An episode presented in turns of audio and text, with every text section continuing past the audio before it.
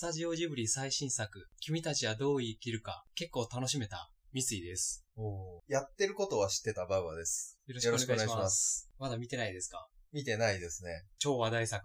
前情報が少ない という、スラムダンク方式という、まあ、スラムダンクよりもっとすごいですよね。え、前情報まのシャット具合が、イメージビジュアルみたいな、青崎、うん。なんか鳥みたいなの映ってましたよね。あの鳥の絵しかないんですよ。前情報って、そもそも。あー、確かに。す、 でもスラムダンクもほぼほぼなかったんじゃないでしたっけや誰が出るとか、どいやこやるとか。正直ある程度、うんみんな分かってましたもんね、あれ。あ、そうなのファンは。今やるんだったら、まあ、あそこだろうっていう。で、宮城の話うんうをんするっていうのは前からあ、そう決なまっんだて。たん、というか PV で出てたんですよ。僕てっきりあの、もう、三能戦のちょっと後とかをやるんかなと思ってたけど、そういうわけじゃなかったもんね。まあまあ、そうそう。あとまあ、スラムダンクに関してはある程度キャラクターも知ってますし、あ、まあ確かに。あ、そう、そういう意味ではキャラクターすらわからんもんね。そうです。うん。はいはい。話一切わからない状態で公開した、うん君たちはどう生きるか、はいで、結構これネットで見ると、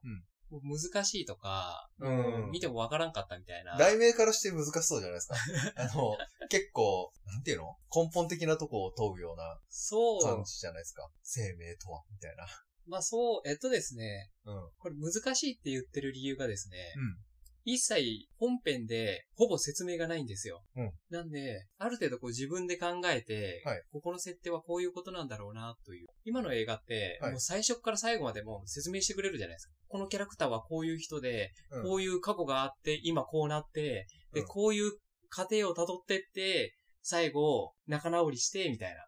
序盤で若干説明チックなとこされますよね。う ん。で、まあ、答えまで教えてくれるうん、のが今の映画なんですけど、うんこのジブリの最新作に関しては、うん。一切の説明が、一切っていうかまあ、ほぼ、世界観の設定とかもほぼなくて、はいキャラクターの心情も読み取れっていう方向性なんですよ。へえ。うんうん。なんで、言ったら、ワイルドスピード最近やってましたけど、はいまあ、あれって、脳を動かさなくても楽しめる作品まあ。あアクション系全般そんな感じですよね。 そううん。それの真逆言ってるような映画で、あー、ジブリとはいえあの、例えばもののけ姫とかも、はい設定の説明はなくないですか設定の説明はないですね。うん。で、後半、最後の最後も、 その後どうなったのっていう感じで終わるんですよね。まあ、い、一般的にそんな感じなのかな、ジブリ。や、もっと、もっと説明ない。はい、もっと進めないです。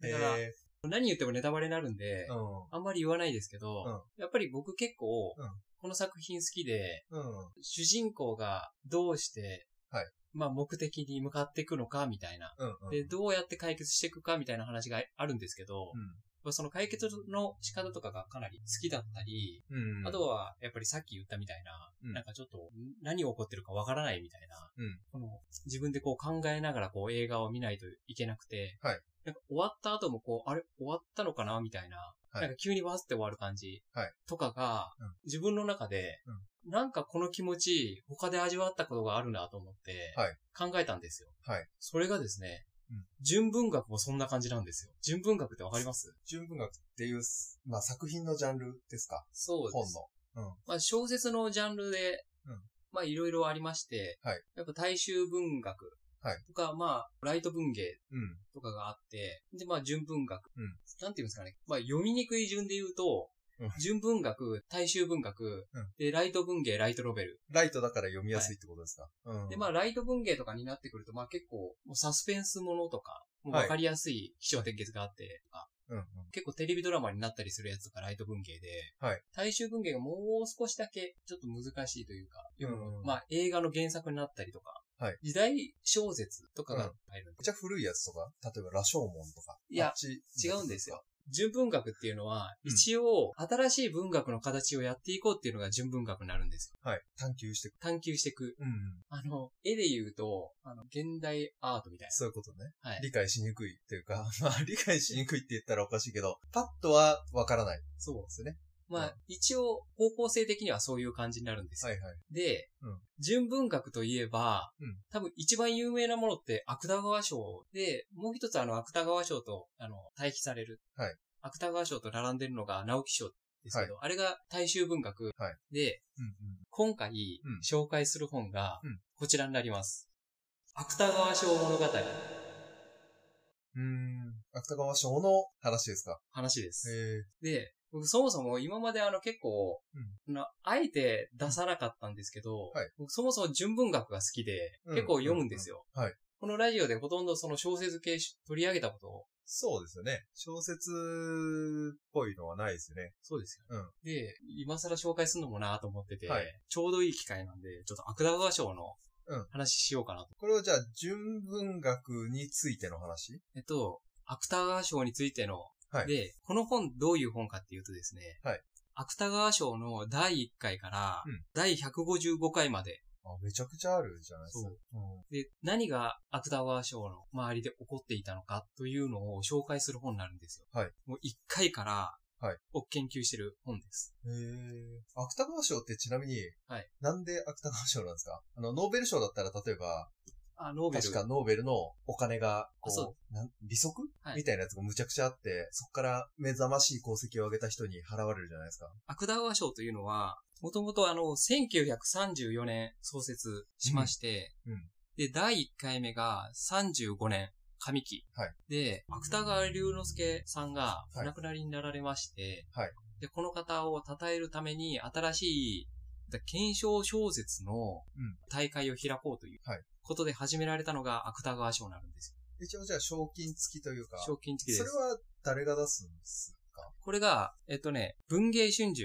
あ、出版社が。あ、そうです。うん。今も続いてる。まあ、えっとですね、微妙なところなんですよ。今も続いてるっていうか、あーもともと文芸春秋社がありまして、はい戦後うん、紙とかの確保も難しくなってきて、うんで、一回文芸春秋社が会社潰すっていう話になった時に、もともといたこの社員たちが、いや、潰したくないって言って、新しい会社建てたんですよ。で、後々、まあ、解明して今の、まあ、元々の文芸春秋になった、戻ったっていう。戻ったんだ。はい。うん。じゃあ今もす、ある意味では存続してるそうでってこす。とですね。うん。一応、あの、志は存続し続けてる。おーいいですね。で、文芸春秋社の日本文学振興会うんという、まあ、子会社みたいなところが選考を行ってたんですよ。うんで、年2回あります。うん。2回あるんだ。そう。なんかたまにニュース流れるじゃないですか。そうですよね。ああ、やってるなーって、つい最近もちょっとなったような。はいはいはい。ああ、そういうことですね。じゃあ、ちゃんと純文学を、こう、いい本出そうっつって出した人に賞金がそ与えられると。へえ。う。芥川賞を取った作品って覚えてます芥川賞だったかわからないですけど、あの、どっちの賞かわからないですけど、ヘビにピアスとか、何やったっけな。あの辺はニュースでやってたのをチラッと聞いて覚えてたかな。名前だけ。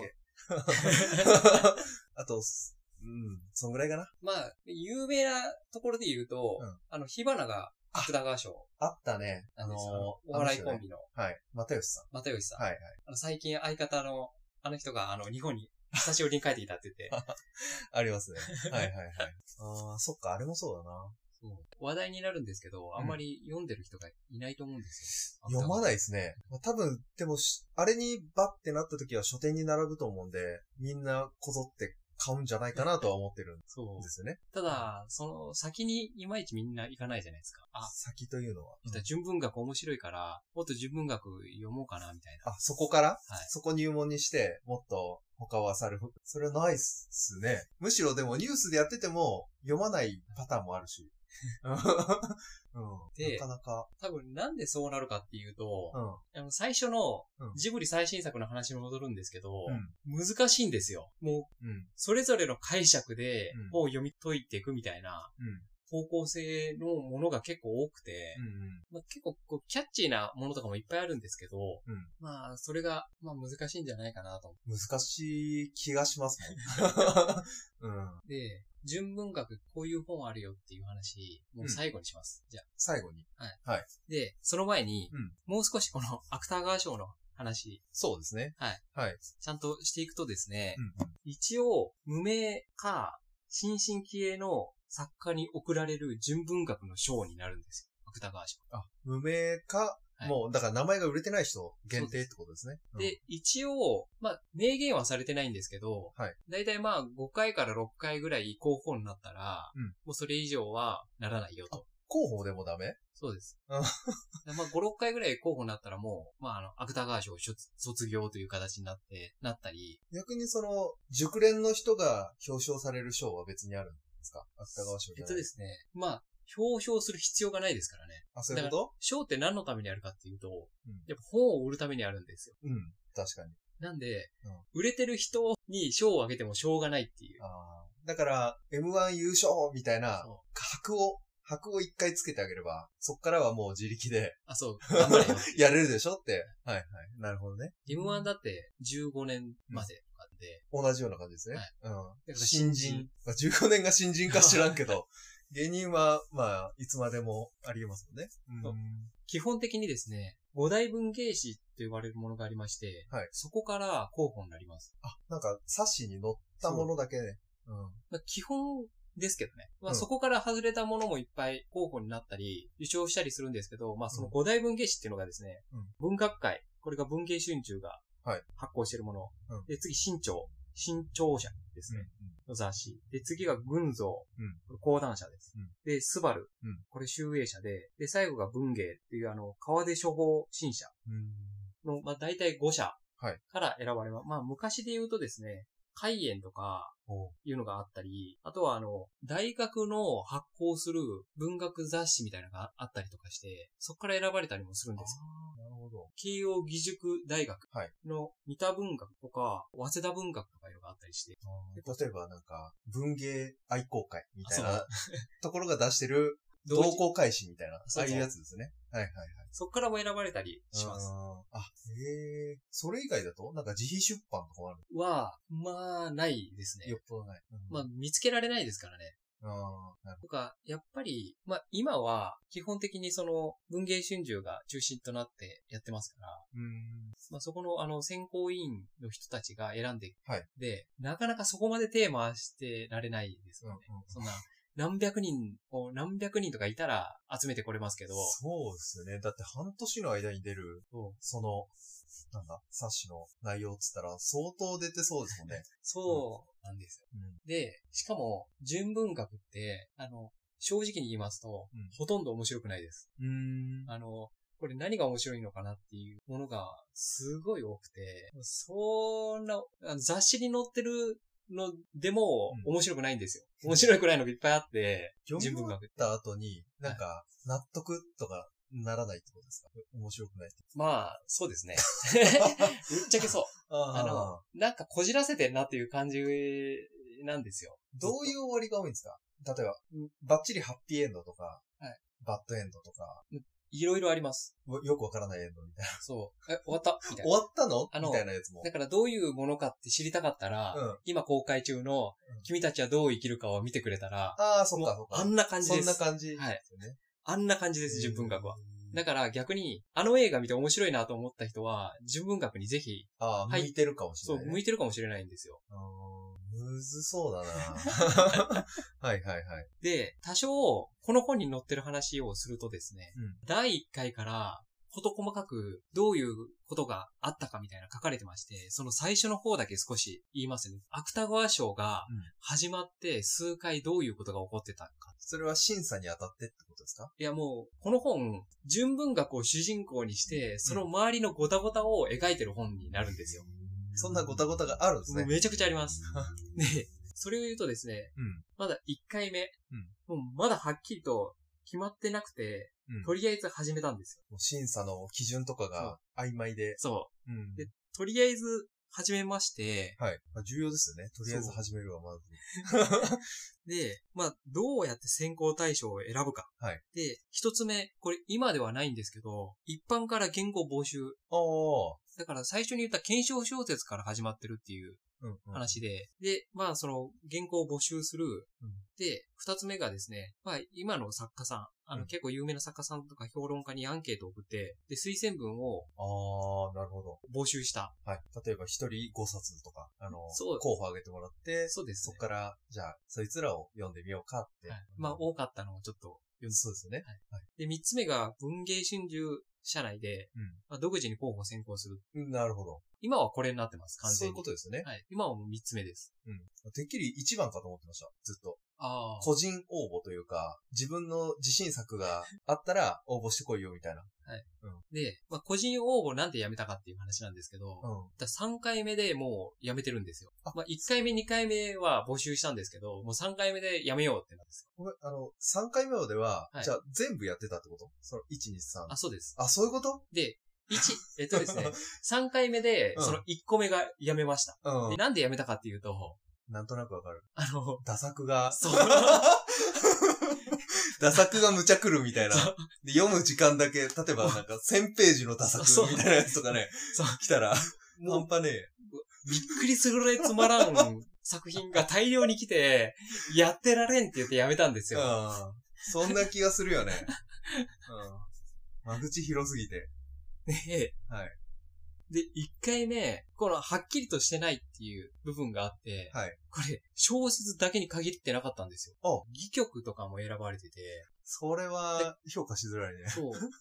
だ例えば、ノーベル賞って、うん。あの、曲選ばれたりするんですよね、確か。ノーベル文学賞で、昔なんか曲選ばれましたよね、なんかえー、まあ、ありえますもんね。まあは、い詩ですね、言ったら。で、そういうのも送られてきちゃうと。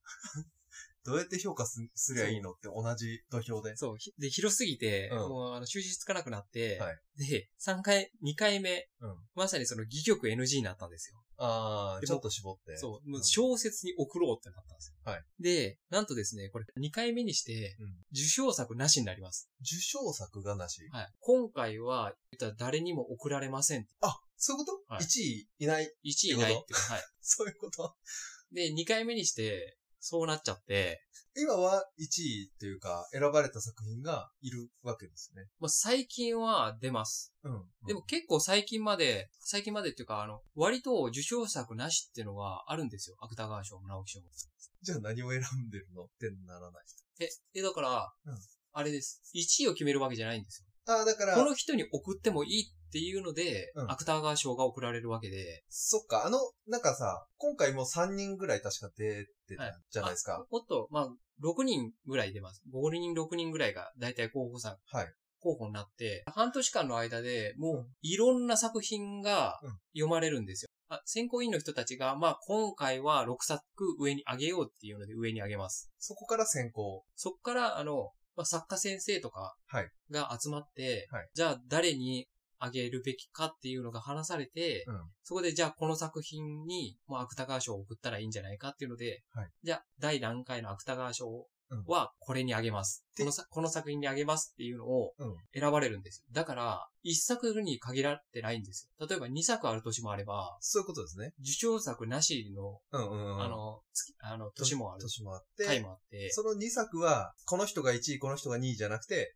同率です入,、入賞というか。入賞はい。へえ。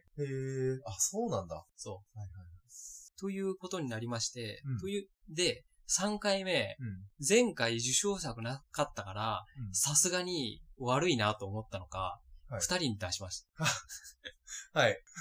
そこは作家さん、先生たちもうん、ちょっと空気読んで、もしかしたら今回2作選ばれるかもな。みたいな。 はいはいはい。 前回はやりすぎたなと。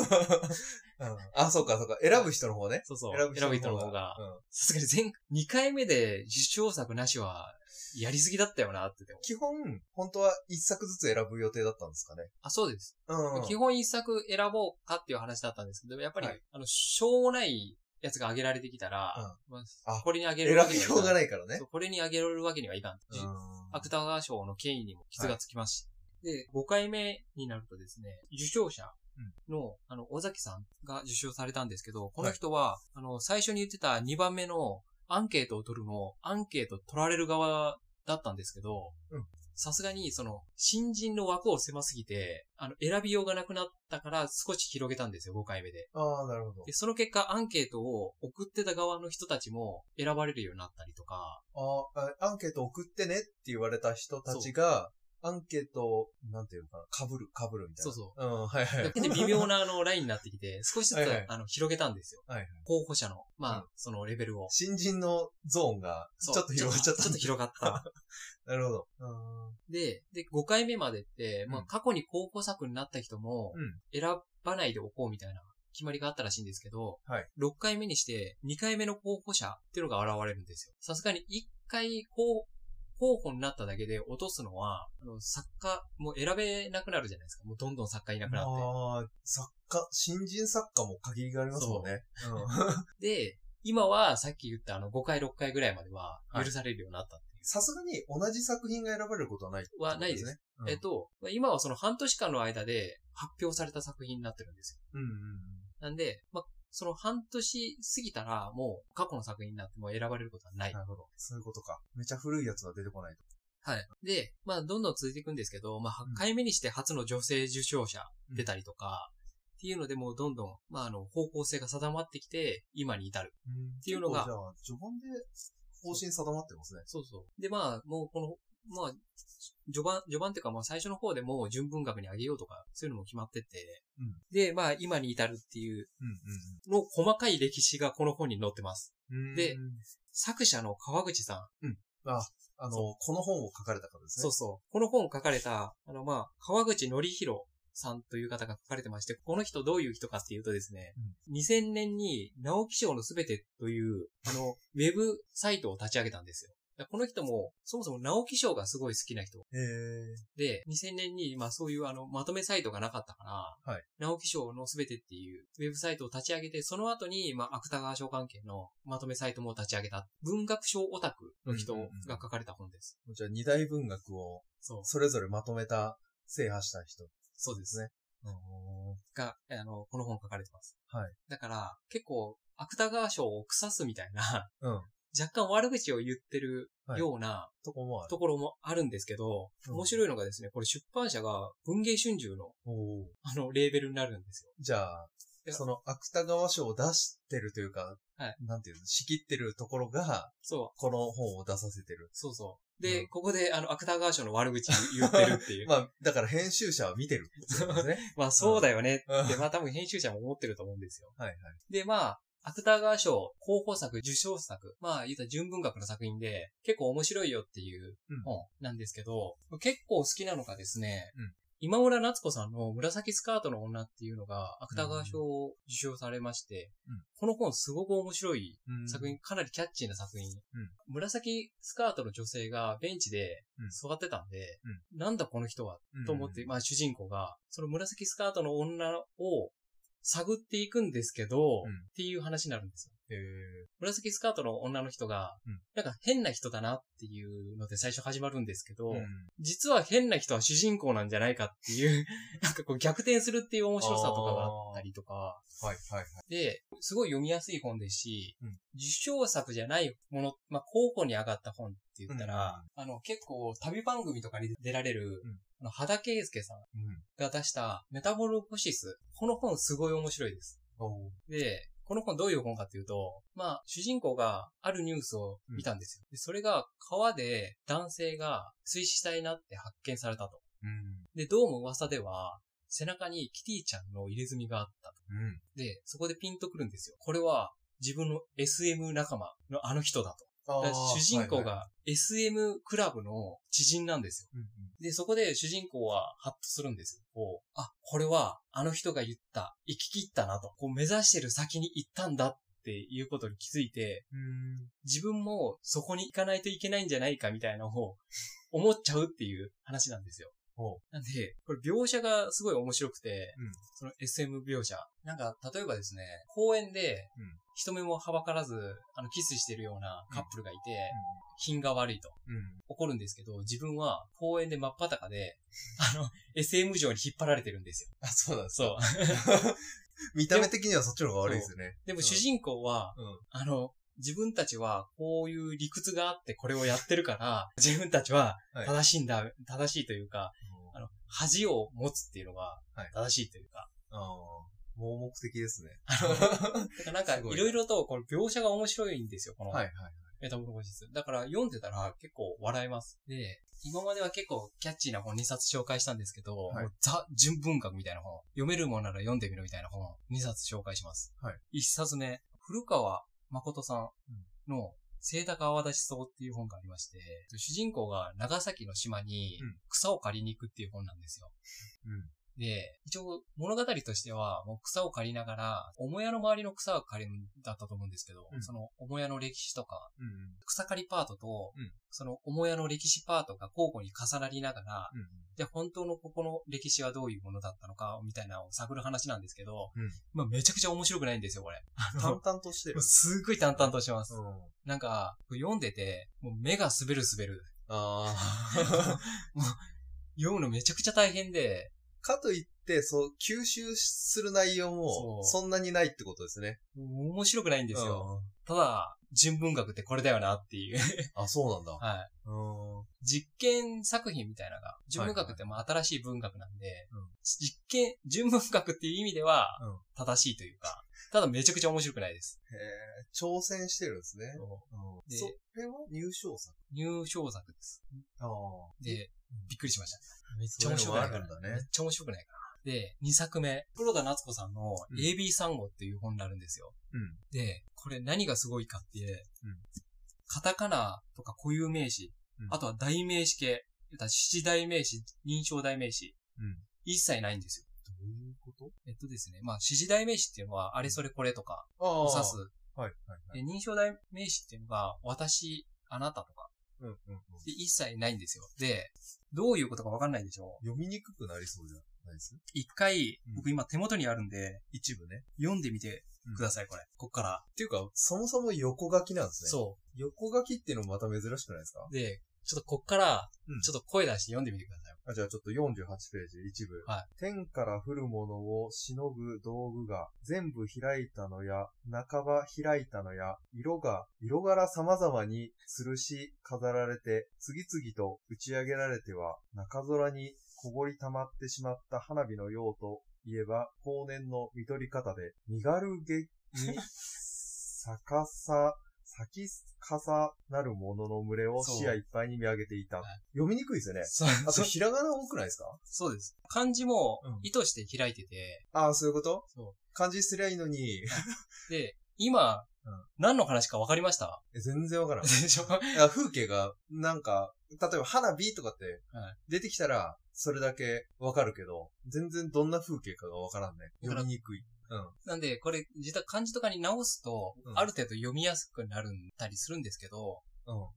いやー、なかなか、何のために開いてんのかが わかんない。 そう。でさっきの認証代名詞、これっうて黒田夏子さんの自小説みたいな話なんですよ。こう私とかないんで、うん私じゃなくて、小児とか、だえ小児科の小児に置き換えてたり、小児っていうのは一応自分のちっちゃい頃ってことそうあ。小児は、とかう。あー、で、小にに置き換えてくれるんだったらいいんですけど、うん毎回そうじゃないんですよ。あー変わるんですね。そう、15歳のなんとかみたいなとか、はい、はい、はい。で、これは誰のこと言ってるのかがよくわかんなくて。自分なのか他人なのかがそう。曖昧ですよね。とかまあ言ったらこれすごい実験小説みたいな。うん。うん、うん。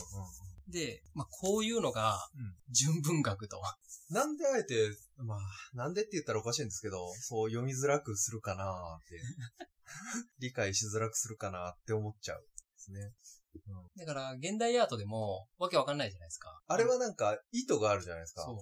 で、これも一それ応も意図があるんです意ね。図ああるんですよ。あー、なるほおそらく作者の意図あるんですけど、うんとはいえっていう。ど。うんてっきりなんかどっか縦読み隠れてんのかなと思うね。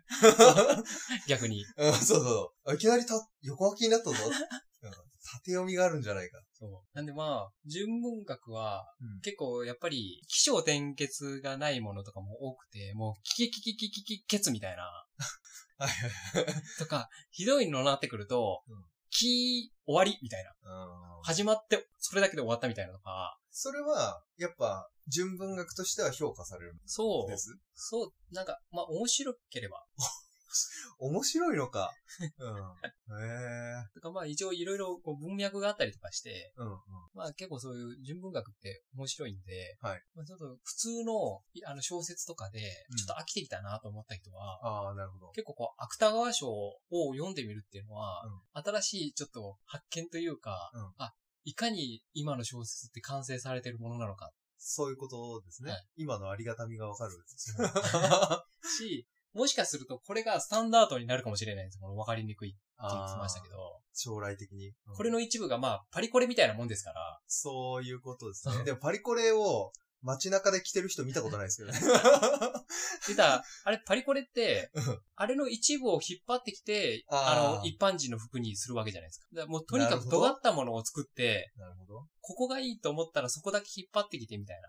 だからああるままやるんじゃなくて、あれをもう少し、あの、わかりやすいような形にして、みんなが着るような服に落とし込むっていうのが。じゃあ、確かに一人称、自分の話をなくしてるっていうのは、よくその現代の子供たち が、なんか、こう、一人称を省略してみたりとか、するのは、これが流行ってきてるかもしれない。